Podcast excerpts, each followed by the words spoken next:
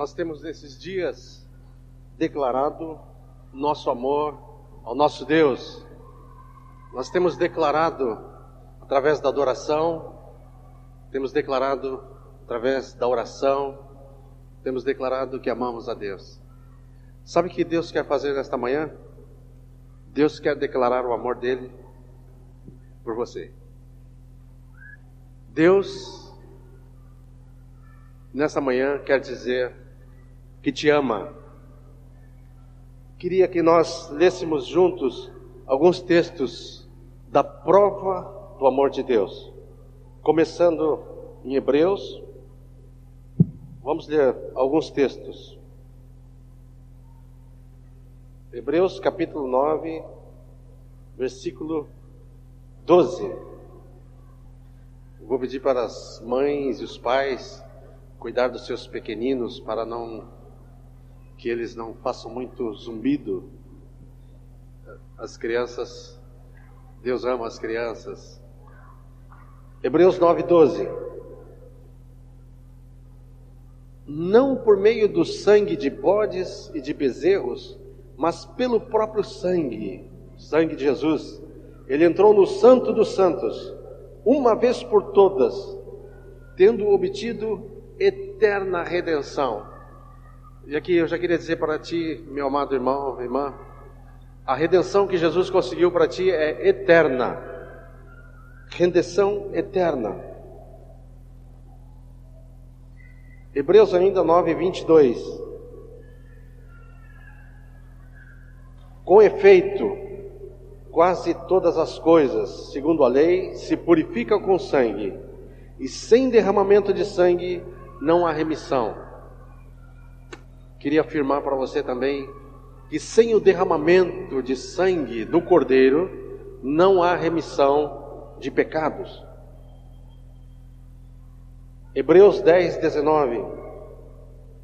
Tendo, pois, irmãos, intrepidez, para entrar no Santo dos Santos pelo sangue de Jesus. Querido, sabe como você entra no Santo dos Santos? Só tem uma maneira: é pelo sangue de Jesus.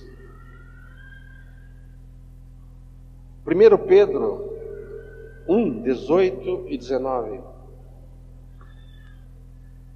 Sabendo que não foi mediante coisas corruptíveis, como prata ou ouro, que fostes resgatados do vosso fútil procedimento que vossos pais vos legaram, mas pelo precioso sangue, como de cordeiro, sem defeito, sem mácula, o sangue de Cristo.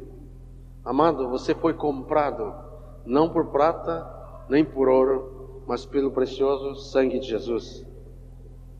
1 João 1,7 Se, porém, andarmos na luz como Ele está na luz, mantemos comunhão uns com os outros, e o sangue de Jesus, seu Filho, nos purifica de todo pecado. Apocalipse 1:5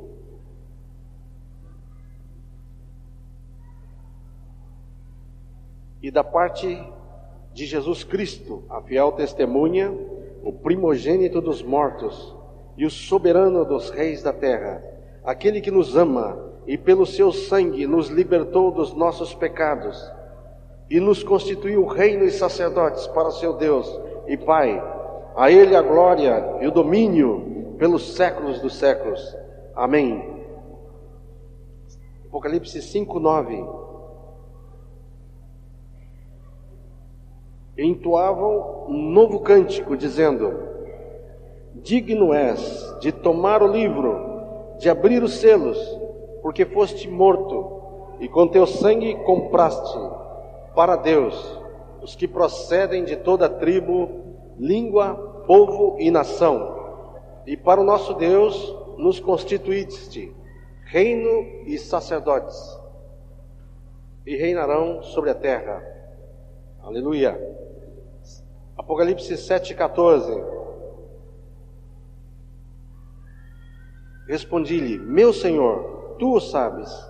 Então ele me disse: São estes os que vêm da grande tribulação, lavaram as suas vestiduras no sangue do Cordeiro.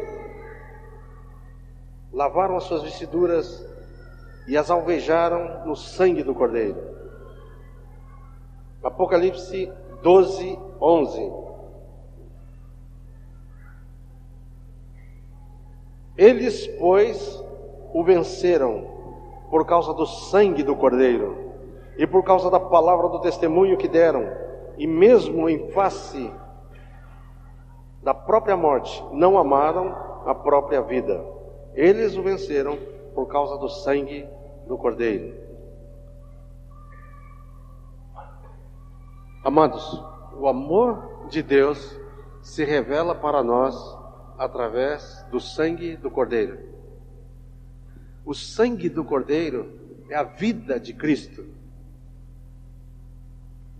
Eu gostaria de pedir que você não pensasse assim: esse assunto eu já sei, eu já ouvi isso aí. Eu queria que você, nesta manhã, abrisse o teu coração para receber mais uma vez a revelação do amor de Deus. Receber a revelação do amor de Deus. Esteja não só com a tua mente, mas com o teu espírito, com o teu coração. Deixa Deus falar contigo. Deixa Deus falar contigo. Deixa Deus fazer você entender por que, que foi necessário o sangue do Cordeiro. Por que é necessário o derramamento de sangue? Para você experimentar o poder de Deus na tua vida, você precisa ter a revelação do sangue de Jesus. Para você entender a vida cristã, você precisa entender a tremenda importância do sangue de Jesus. Há poder no sangue de Jesus. Tem um cântico que diz, né? Há poder sem igual poder, só no sangue de Jesus. Amados, por que foi necessário o sangue? O sangue foi necessário, o sangue de Jesus foi necessário porque a doença que nós tínhamos era uma doença muito terrível. Hoje em dia, a ciência anda lutando para descobrir uma vacina, uma, um medicamento contra a AIDS. No passado era contra a tuberculose. Andam procurando há muito tempo uma cura definitiva para o câncer. Mas hoje todos os olhos estão voltados para a última doença que surgiu, a AIDS. Será que vão descobrir uma vacina? Será que vão descobrir um tratamento? Há doenças terríveis, doenças que matam. Uma pessoa contaminada com HIV, ele pode não desenvolver a doença agora, mas se não houver um, um milagre, ou se não houver uma medicação, ele certamente vai morrer daquela enfermidade. Mas nós, o que foi falado aqui nesses dias, temos uma doença pior do que a AIDS. Temos uma doença pior do que o câncer. Sabe o nome dessa doença? Se chama pecado. Se chama rebelião. Rebelião, como foi falado aqui, é a raiz de todos os pecados. Da rebelião sai todos os pecados. E a doença é tão terrível que ela nós nós já começamos a vida cristã de uma maneira interessante. Sabe como nós começamos? Não, nós não começamos nem como doentes terminais. Quando o doente diz, ah, esse doente aqui é terminal, não tem mais nada que fazer, está morrendo. Mas nós começamos pior que isso. Sabe como nós começamos? Efésios 2. Efésios capítulo 2. Nós já começamos além do terminal. Diz assim: Ele vos deu vida estando vós mortos em vossos delitos e pecados. Sabe como nós começamos? Nós começamos mortos. Sabe, amado, quando você tem alguém lá no, na UTI e chega o médico, bota aquele aparelhinho lá e ele declara: está morto. Quando diz está morto, não tem mais nada que fazer, não é mesmo? Morreu. Nós começamos assim: Ele vos deu vida estando vós mortos em vossos delitos e pecados, nos quais andastes outrora, segundo o curso deste mundo, segundo o príncipe da potestade dos ares. Nós estamos mortos. O que fazer? O que, que dá para fazer agora? Nada. Nós não só mortos, mas terrivelmente contaminados. A Bíblia fala que estávamos cheios de chagas. Tem um texto interessante aqui em Isaías, é, capítulo 1. Isaías capítulo 1, versículos 5 e 6 diz: Porque a vez ainda de ser feridos, visto que continuais em rebeldia, toda a cabeça está doente e todo o coração enfermo, desde a planta do pé até a cabeça, não há nele coisa sã, senão feridas, contusões, chagas inflamadas, umas e outras, não espremidas, nem atadas, nem amolecidas com óleo. Esse, se, se é que pode ter um morto doente, né? Essa é a nossa situação. Morto e doente, cheio de chagas, da cabeça aos pés. E Romanos diz: não há justo nem sequer um, não há quem entenda, não há quem busque a Deus. Todos se extraviaram, a uma se fizeram inúteis. Amados, toda essa palavra que foi trazida aqui de rebelião, rebeldia, não é que temos a possibilidade de algum dia nos rebelarmos contra Deus. É que nós já nos rebelamos, nós já nos afastamos de Deus, nós é, seguimos o curso deste mundo, segundo o príncipe da potestade do ar. Nós estamos em chagas, coberto da cabeça ao pé da enfermidade.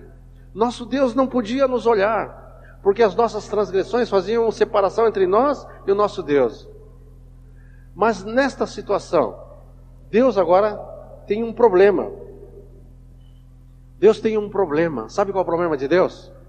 Que mesmo estando nessa situação, ele nos ama. Sabe qual é o problema de Deus? O problema dele é que Ele nos ama. Porque se Ele não nos amasse, o problema seria resolvido muito fácil. Ele fazia, pronto, exterminado. Apagava com tudo, exterminava, acabava, fulminava. Mas Deus nos ama. E agora, como Ele vai resolver o problema? a sua santidade não permite ele nos receber desta maneira. Como fazer? Amados, e sabe de uma coisa? Nós, os doentes, procuramos arrumar nossos próprios remédios.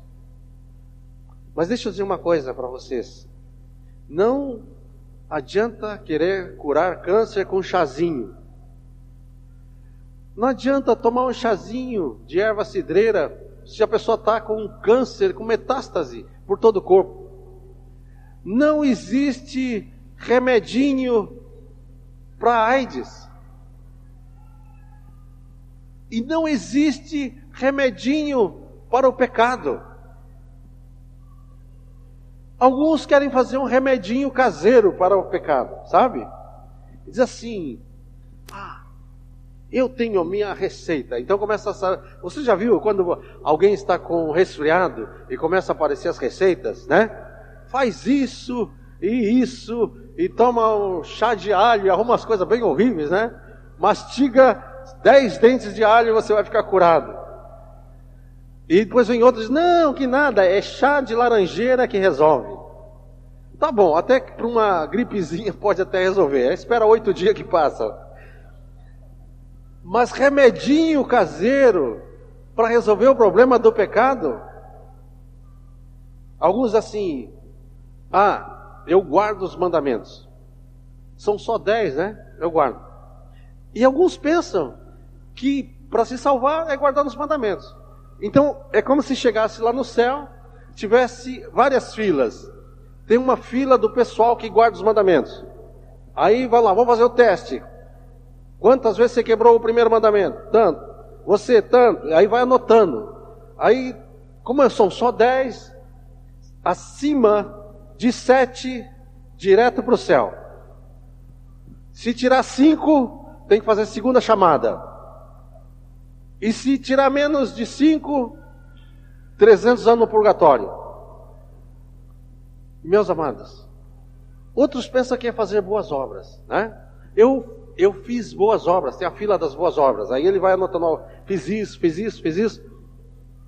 E quer se salvar com as boas obras, isso é chazinho. Eu me lembro quando era escoteiro, que tínhamos que fazer boas obras, né? Você tem que fazer uma boa ação por dia. E é interessante que nós, as boas ações dos escoteiros era sempre ajudar a velhinha a atravessar a rua. E às vezes encontrava até alguma velhinha que não queria atravessar, mas atravessava, porque tinha que cumprir. Tinha que cumprir a boa ação do dia. Eu faço boas obras. E tem muitos tentando se salvar com as boas obras. Outros vão lá, diz, todo domingo eu vou confessar. Confessa e depois diz assim, ó, reza três Ave Marias e quatro Pai Nosso, está resolvido. E nós dizemos, bom, eu não, nessa daí eu não estou, né? Estamos fora dessa. Mas sabe, amados, tem alguns, eu vou contar um segredo para vocês. Tem alguns que vão chegar na fila do grupo caseiro, tá? Eu estava no grupo caseiro. Ah, parece que agora pegou alguns de nós, né? Eu fazia parte do grupo caseiro. Era até um grupo caseiro famoso. Não vou dizer de quem, né? Senão alguns vão ficar com medo aqui. Meus amados, a doença que nós temos é mortal, nós temos que saber disso. A doença é mortal. A Bíblia diz: não há justo nem sequer um, não há quem entenda, não há quem busque a Deus. Todos se extraviaram e se fizeram inúteis. Quando há uma doença grave, precisa um especialista. Quando o Samuelzinho ficou ruim, foi lá parar no hospital, Alguns médicos aí não davam uma coisa, mas aí veio uma especialista, veio uma infectologista, ele estava com septicemia e tinha que ser uma especialista. E o Senhor guiou, e o Senhor curou, e o Senhor usou aquela especialista. Só tem um especialista na doença do homem. Só tem um especialista. Esse é o doutor, doutor Jesus. Aleluia. Jeová Rafa, Sabe o que quer dizer Jeová Rafa? Jeová que cura. Jeová que cura. E ele arrumou um remédio. Eu vou dizer uma coisa para vocês: não descobriram ainda o tratamento contra a AIDS, nem contra o câncer. E vou dizer mais: não quero ser pessimista. Mas quando descobrir a, a remédio para essas enfermidades, vai surgir outra.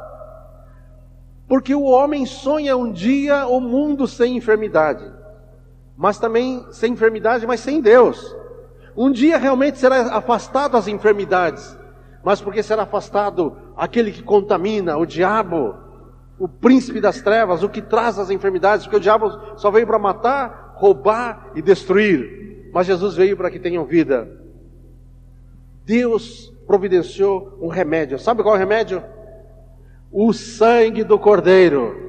O sangue do Cordeiro é o remédio para a nossa doença. É um remédio eficaz. Não é um chazinho. É um remédio. É o sangue do Cordeiro. E sabe o que o Senhor quer fazer nessa manhã? Quer aplicar esse remédio a todos nós. Aleluia. Vamos aplaudir o Senhor. Em toda a Bíblia nós vemos um, um fio de sangue. Este sangue, o sangue do Cordeiro, começa lá no Éden vocês lembram quando Adão, e quando nós falamos de Adão, né? Como nós falamos dele? Falamos mal dele, né? Que o Adão, se não fosse o Adão, nós não tínhamos caído. Deixa eu dizer uma coisa: o Adão foi colocado diante de uma decisão e ele optou em desobedecer. Quantas vezes nós somos colocados diante de uma opção de obedecer a Deus ou desobedecer? E quantas vezes nós optamos por desobedecer? Quantas vezes?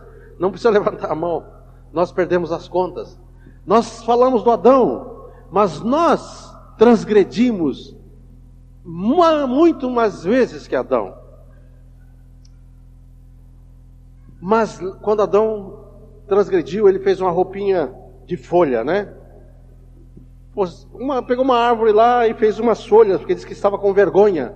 A vergonha dele provavelmente não era do, do Adão, da Eva, Provavelmente era vergonha de Deus. Deus vai aparecer aqui, nós estamos nus, estamos descobertos.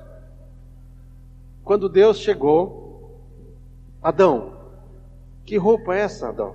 É que eu estava nu e me cobri. Como é que você sabe que estava nu, Adão? É porque eu comi, e nós sabemos da história. Mas vocês lembram o que foi que Deus fez? Deus tirou aquelas roupas que não serviam e matou um animal. Eu creio, na Bíblia não fala, mas eu creio que era um cordeiro. Deus matou um cordeiro e fez roupas de peles para eles. Eu creio que colocou aquela roupa ainda com sangue sobre eles para cobrir a nudez do pecado. O sangue do cordeiro tinha que cobrir o único remédio. Adão, essa roupa que você fez, essa roupa feita por ti mesmo não serve. A única coisa que pode cobrir você é o sangue. E fez uma roupa de pele e começou a haver derramamento de sangue. Abel aprendeu a lição. Quando ele oferecer o sacrifício a Deus, ele oferecia o sacrifício de animais, de cordeirinhos. Sem derramamento de sangue não há remissão de pecados. Querido, a salvação, tanto no Antigo Testamento como agora, é da mesma maneira. Agora nós olhamos para trás e vemos o Cordeiro de Deus que foi imolado. E nós, pela fé, cremos que ele morreu em nosso lugar. De Adão, eles olhavam para frente. Diz: o cordeiro virá e vai morrer, ele vai pagar o pecado. Eles olhavam pela fé no cordeiro que viria. Nós olhamos para trás pela fé no Cordeiro que já veio, mas é o mesmo Cordeiro. Noé, quando saiu da arca, o que, que ele fez? Um altar e sacrificou o Cordeiro, sangue. Jó fazia sacrifício pelos seus filhos. Rabi, uma prostituta, lá em Jericó, disse: Por favor, queria que ser salvo eu e minha casa, coloque um fio escarlate, um fio vermelho que representa o sangue do Cordeiro, e sobre esta casa não haverá maldição, não haverá destruição.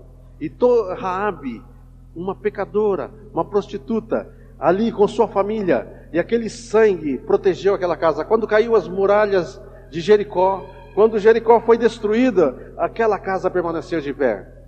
Sabe como tua casa vai permanecer de pé? Sabe como tua vida vai permanecer de pé? Sabe como, como você vai se apresentar de pé diante do trono? Quando tiver o sangue sobre a tua vida. O sangue do Cordeiro, aleluia. O único remédio. O único remédio. Sabe como você vai ser obediente? Sabe como você vai ser restaurado da tua rebelião? Pelo sangue do Cordeiro. O sangue de Jesus aplicado na tua vida. Toda a história da Bíblia vem esse sangue. Vocês lembram da Páscoa dos judeus? A última praga. Vai passar um anjo destruidor e vai matar todo primogênito. Vocês tomam um cordeirinho, reúna a família, matem aquele cordeirinho de um ano sem defeito. O sangue daquele cordeirinho que representa o sangue do cordeiro que virá. Esse sangue vocês vão passar nas vergas, nos umbrais das portas. E quando o anjo vir e ele enxergar aquele sangue, ele vai passar por cima. Páscoa quer dizer passar por cima. Ele vai passar por cima porque está coberto pelo sangue. Sabe como você vai ser salvo? O dia que o, o, o Senhor mandar os anjos fazer uma colheita em toda a terra, sabe como você vai ser salvo? Os anjos vão olhar e vai ver qual que tem o sangue do cordeiro, qual que está aplicado o sangue do cordeiro. E sabe o que o anjo destruidor vai fazer? Vai passar por cima. Vai passar por cima porque você está justificado. Você tem o remédio certo. Ele vai passar e as crianças que estiver com sangue, e os adolescentes que estiver com sangue, e os jovens, e os casais, e os velhinhos, todos vão ser poupados, mas tem que haver o sangue, o sangue do Cordeiro, é o sangue da vitória. Quando alguém parte, como é que ele parte? De vez em quando, o Theo meu, aí temos estado em alguns enterros, né, Theo? Quanto? Cinco? Ah, Cinco enterros nesse mês o Telmo foi. Chame outros pastores para os enterros também, tá? Mas, amados, quando a pessoa morre sem Jesus, o anjo da morte vem e leva. Não tinha o sangue. Mas aquele que parte e ele tem o sangue, Jesus disse: aquele que morrer, aquele que crê em mim, ainda que esteja morto, viverá. E quem vive e crê em mim não morrerá eternamente. Aquele, quando aquela pessoa parte e tem o sangue do cordeiro, não é um anjo destruidor, um anjo terrível que vem buscá-lo. É uma carruagem de fogo. Você lembra como Elias partiu? Veio carros de fogo, carros angelicais, vem buscar porque preciosa é para o Senhor a morte dos seus santos. É precioso. É um levar, tem o sangue ele tem a passagem, ele tem o sangue. Sabe, amados, nós precisamos entender a graça de Deus e o remédio de Deus. Nós não podemos pensar que ao chegar na presença de Deus, e Deus vai querer saber como foi você, você leu a Bíblia todo dia. Ele diz, ah Senhor, teve um dia que eu não li.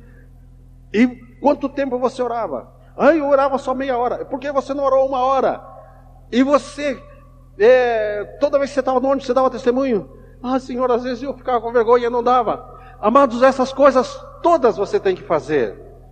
Você vai fazer isto porque o Espírito vive em você. Você vai fazer isso porque o Senhor mora em você. Você vai fazer isso porque recebereis poder ao descer sobre vós o Espírito Santo e sereis minhas testemunhas. Você vai fazer isso porque você tem a marca do sangue em você. Mas não tente ser salvo pelas boas obras.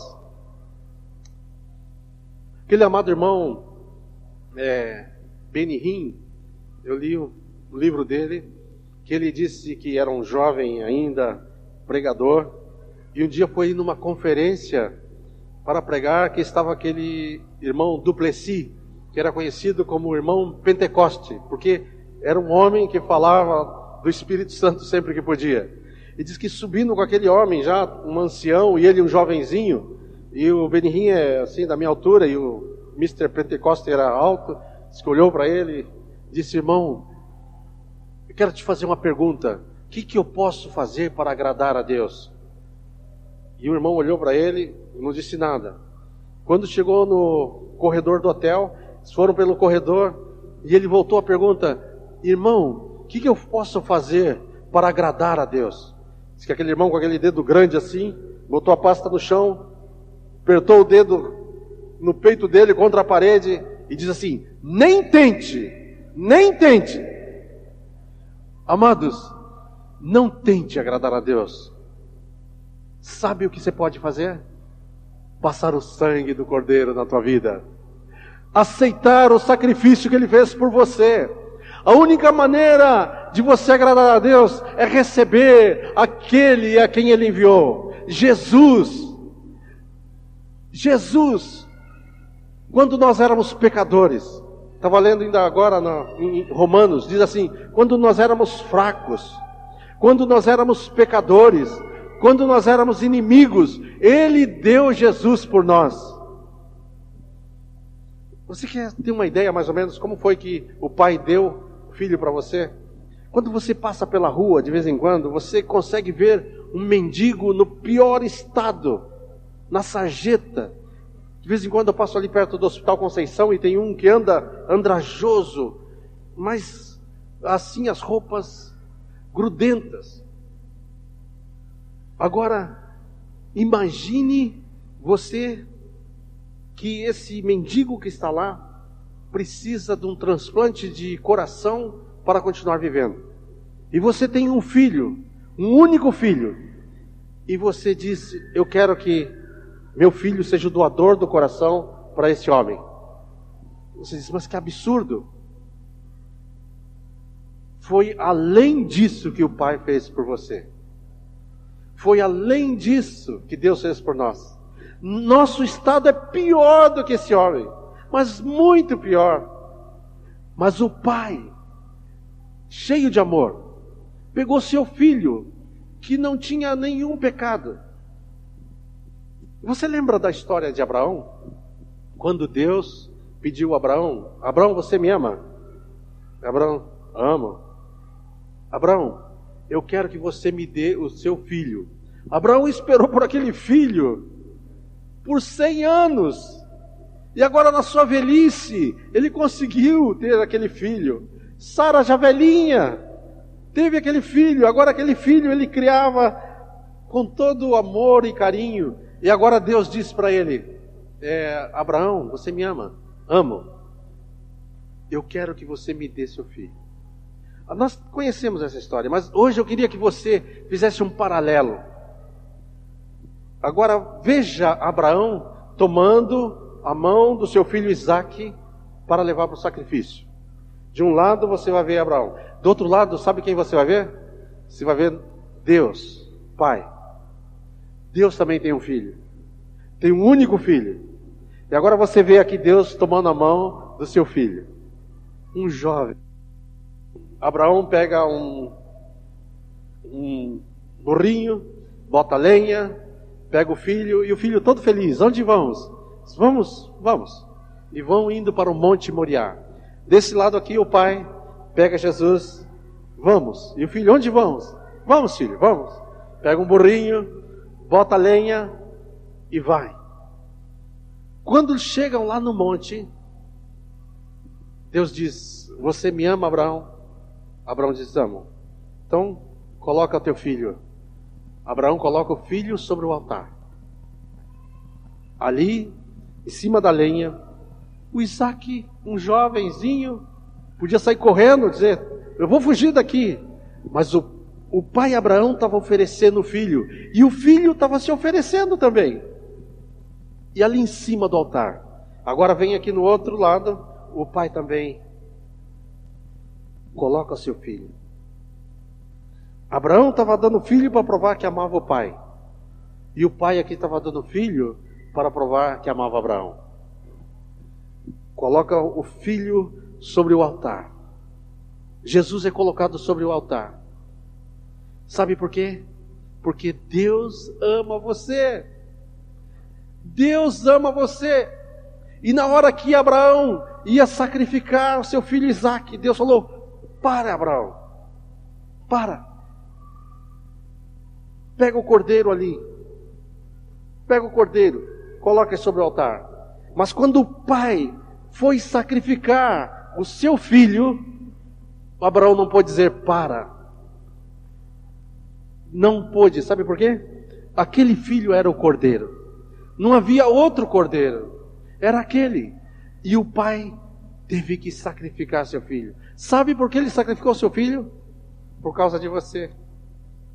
O pai sacrificou o filho por causa de mim.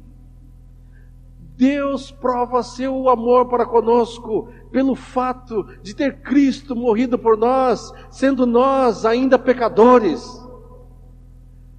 Deus amou o mundo de tal maneira que deu seu filho unigênito, para que todo que nele crê não pereça, mas tenha vida eterna. Não há maior amor do que este, alguém dar a sua vida por amor do seu amigo. E Jesus disse: Eu dou a minha vida por vocês. Meus amados, nós, quando olharmos para a cruz, nós não temos que dizer assim: Jesus morreu pelo mundo. Você tem que olhar para a cruz nesta manhã e dizer: Jesus morreu por mim. O Pai me amou e entregou Jesus por mim. Jesus me amou e se entregou por mim. Aleluia. Esta é a aliança de sangue. Jesus ali na cruz morreu. Eu falei aqui na última Páscoa, né? A festa que o diabo fez. O diabo é muito esperto, mas Deus é sábio. Se o diabo fosse sábio, que ele não é, ele seria a última pessoa que queria a morte de Jesus. Porque se Jesus morresse, ele estava frito. Ele tinha que proteger Jesus, mas ele, com a esperteza dele, ele queria matar Jesus, achando que matava Jesus, matava o autor da vida. Ele tentou fazer isso quando Jesus era pequeno. E agora que Jesus é, está grande, já com 33 anos, agora eu vou matar ele. E conseguiu fazer uma trama achando que estava fazendo a maior, maior negócio do, do universo. E finalmente conseguiu a condenação de Jesus. Você tem de ver a alegria do inferno. O diabo mandou convite para todos os demônios. Fez um convite às pressas. Venham todos, vocês vão ver a minha vitória. Vocês lembram que eu queria sentar no trono lá, ser mais alto que ele? E por muito tempo vocês pensaram que eu não ia conseguir, mas agora venham e vocês vão ver, porque o autor da vida vai morrer e eu vou sentar no trono. Finalmente eu serei acima de tudo como eu planejava. Os demônios vieram todos, abandonaram seus postos em todos os lugares, foram lá para ver a grande vitória de Satanás. Havia tanto demônio lá que escureceu tudo. Houve trevas desde o meio-dia até as três. Três horas de trevas. Havia demônio por todo lado. O diabo babava de alegria. Jesus morreu. Quando Jesus morreu, eu disse: Ah, agora venci. Jesus morreu. Mas ele morreu. Por acaso poderia morrer o autor da vida? Senhor, entrega o meu espírito. O espírito dele saiu do corpo. Foi lá para o Hades. Chegou lá, o diabo estava todo feliz já na porta para receber. Pode entrar. Vou te trancar aqui, você não vai sair mais aqui. Houve uma luta lá dentro da terra. O leão da tribo de Judá lutando contra o leão desdentado. Aquela briga, a briga foi tanta que alguns, alguns túmulos se abriram e algumas pessoas ressuscitaram.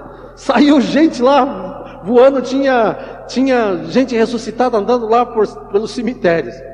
A briga no Hades. E o diabo tentando segurar Jesus lá preso de todo jeito. Chamou todos os demônios convidados. Cadê a festa? A festa se tornou numa luta feroz. Mas como a morte podia deter o autor da vida? Como a morte podia deter aquele que diz: Eu sou o caminho, a verdade e a vida? E diz que o Pai veio com seus exércitos e Deus o ressuscitou, rompendo os grilhões da morte. Aleluia! Vamos aplaudir Jesus. Deus ressuscitou Jesus. Houve um arrombamento ali no Hades. As portas aqueles cadeados não puderam reter. Ele saiu, não só saiu, não saiu sozinho, diz que tinha um lugar lá chamado Seio de Abraão, paraíso. Jesus pegou essa turma toda e levou, quando subiu, levou cativo ao cativeiro e concedeu dons aos homens. Subiu para o Pai. Foi exaltado. Aleluia. Foi exaltado. Sentou à destra de Deus. E agora ele está lá. E sabe qual é a vitória que prevalece no céu? Sabe por que a vitória está lá no céu? Porque o Cordeiro de Deus está lá.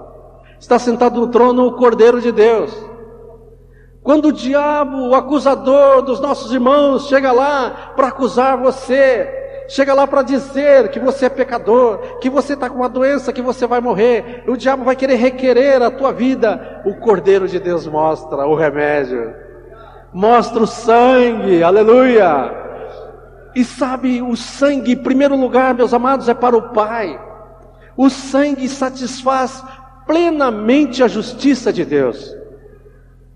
Quando o homem estava mal, perdido, Agora chega Jesus e se oferece a si mesmo, e Deus diz: é suficiente. Sabe, meu amado, quando você está em Cristo, Deus te vê tão perfeito como Cristo, sabia disso? Quando você está em Cristo, Deus olha para você, Ele não vê você com suas fraquezas, Ele não vê você com suas falhas, Ele vê Jesus em você. Por isso você tem que estar em Cristo. Sabe como você vai ser um filho obediente? Sabe como você vai andar debaixo do princípio do trono? Em Cristo. Você tem que estar em Cristo, o sangue cobrindo a tua vida. Como nós já lemos esse versículo, eu queria concluir aqui, vendo esta vitória lá nos céus, Apocalipse, capítulo 12. Veja como é a vitória. Versículo 11. Aliás, vamos ler o 10 também. Porque diz que agora veio a salvação, o poder, o reino do nosso Deus e a autoridade do seu Cristo, pois foi expulso o acusador, o acusador de nossos irmãos, o mesmo que acusava de dia e de noite diante de Deus.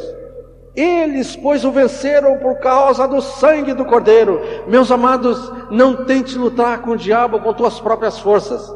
Você só vai vencer o diabo por causa do sangue do Cordeiro. O diabo tem pavor do sangue do Cordeiro. O diabo não suporta o sangue do Cordeiro, porque quando Cristo morreu, ele foi derrotado. Apocalipse, capítulo 5, versículo 9. E entoava um novo cântico, dizendo: Digno és de tomar o livro e de abrir os selos, porque foste morto, e com teu sangue compraste para Deus os que procedem de toda da tribo, língua, povo e nação, e para o nosso Deus os constituístes reino e sacerdote, e reinarão sobre a terra. Meu amado, minha amada, você foi comprado de toda a tribo, você foi comprado da tribo brasileira, para o reino de Deus. Foi comprado com o sangue de Jesus. Você foi liberto de Satanás. Você que estava morto, ele deu vida, porque ele morreu no seu lugar. O sangue de Jesus foi o preço que o Pai pagou pela tua vida. O sangue de Jesus é a passagem que você tem para apresentar diante do trono de Deus. Vamos ficar em pé e vamos cantar de novo esse cântico: Bendito seja o Cordeiro. Mateus capítulo 27, versículo 45.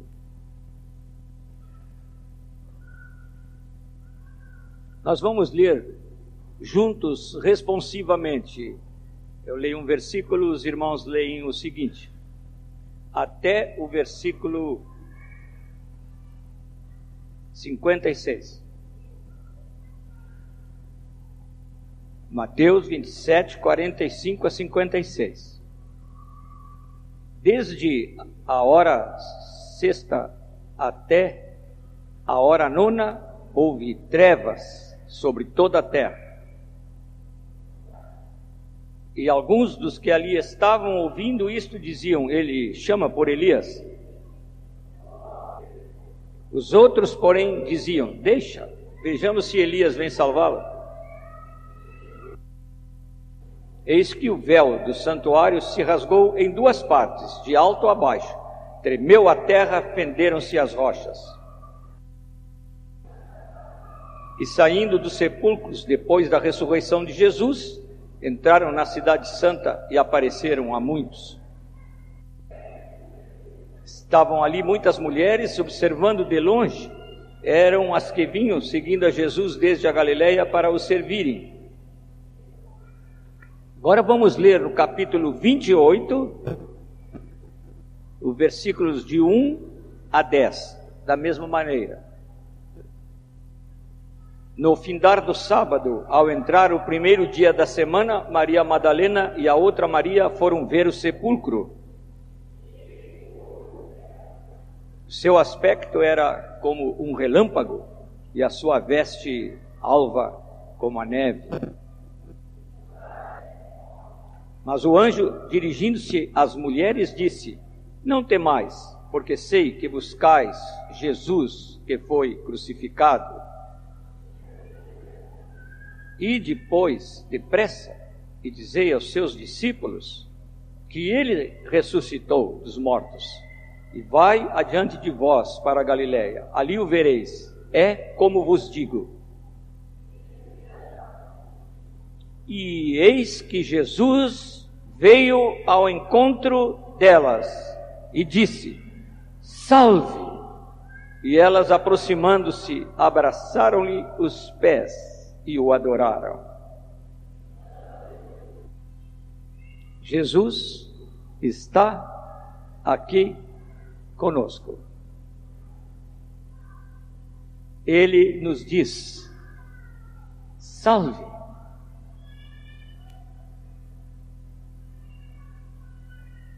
E nós, nos aproximando, abraçamos os pés, cheios de gratidão pelo conselho eterno de Deus, por ter dado seu sangue por nós, por nos ter salvo e por nos ter enviado o seu Espírito que opera em nós para irmos a outros dizendo: Ele ressuscitou. Abraçamos-lhe os pés e o adoramos. Vamos ficar em pé e adorar o Senhor, amados. Pai,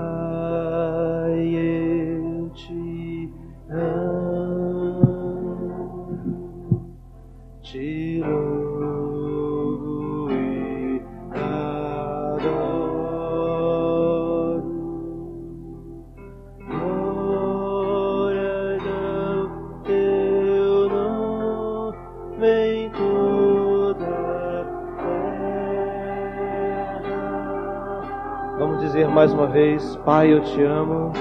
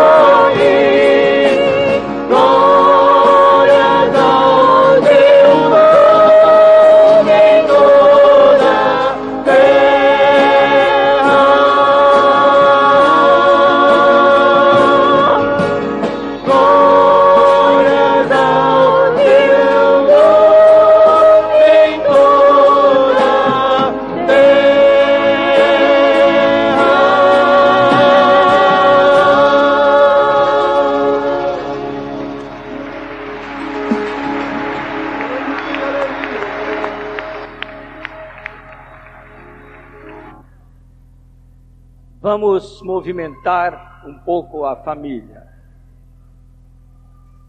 Em primeiro lugar, podem vir à frente agora os irmãos que vão ajudar na administração desta mesa abençoada. Chamamos os servos do Senhor que vão ajudar e eles sabem quem são.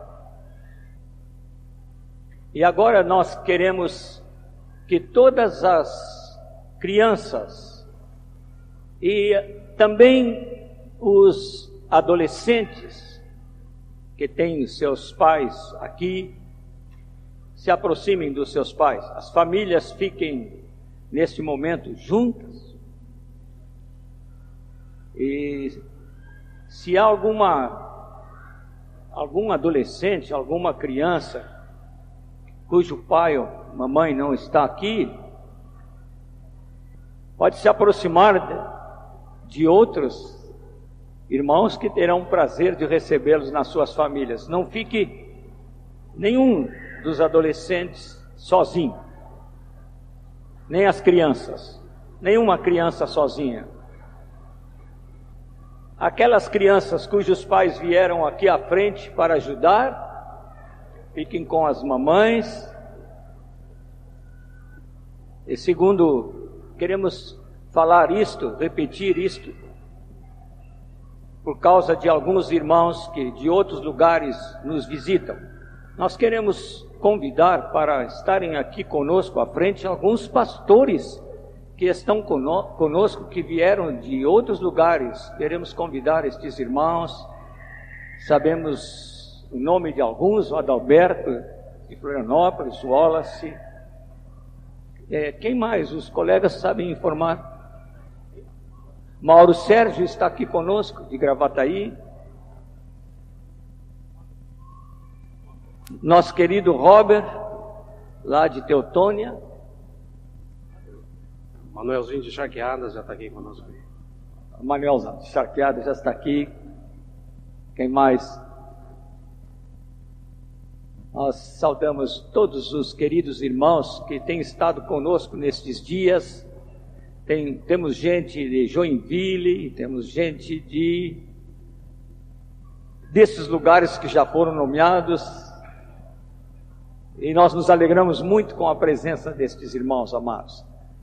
E nós queremos dizer que é costume entre nós que as crianças não recebam diretamente destes irmãos os elementos da ceia, o pão e o vinho. Eles recebem dos seus pais. E os pais sabem quais são as crianças que foram lavadas no sangue do Cordeiro, que são arroladas nos céus e que podem comer do pão e beber do cálice. É os pais que sabem disto e eles que devem ministrar a ceia aos seus filhos, porque os irmãos aqui não conhecem bem as crianças dos irmãos, nem os adolescentes.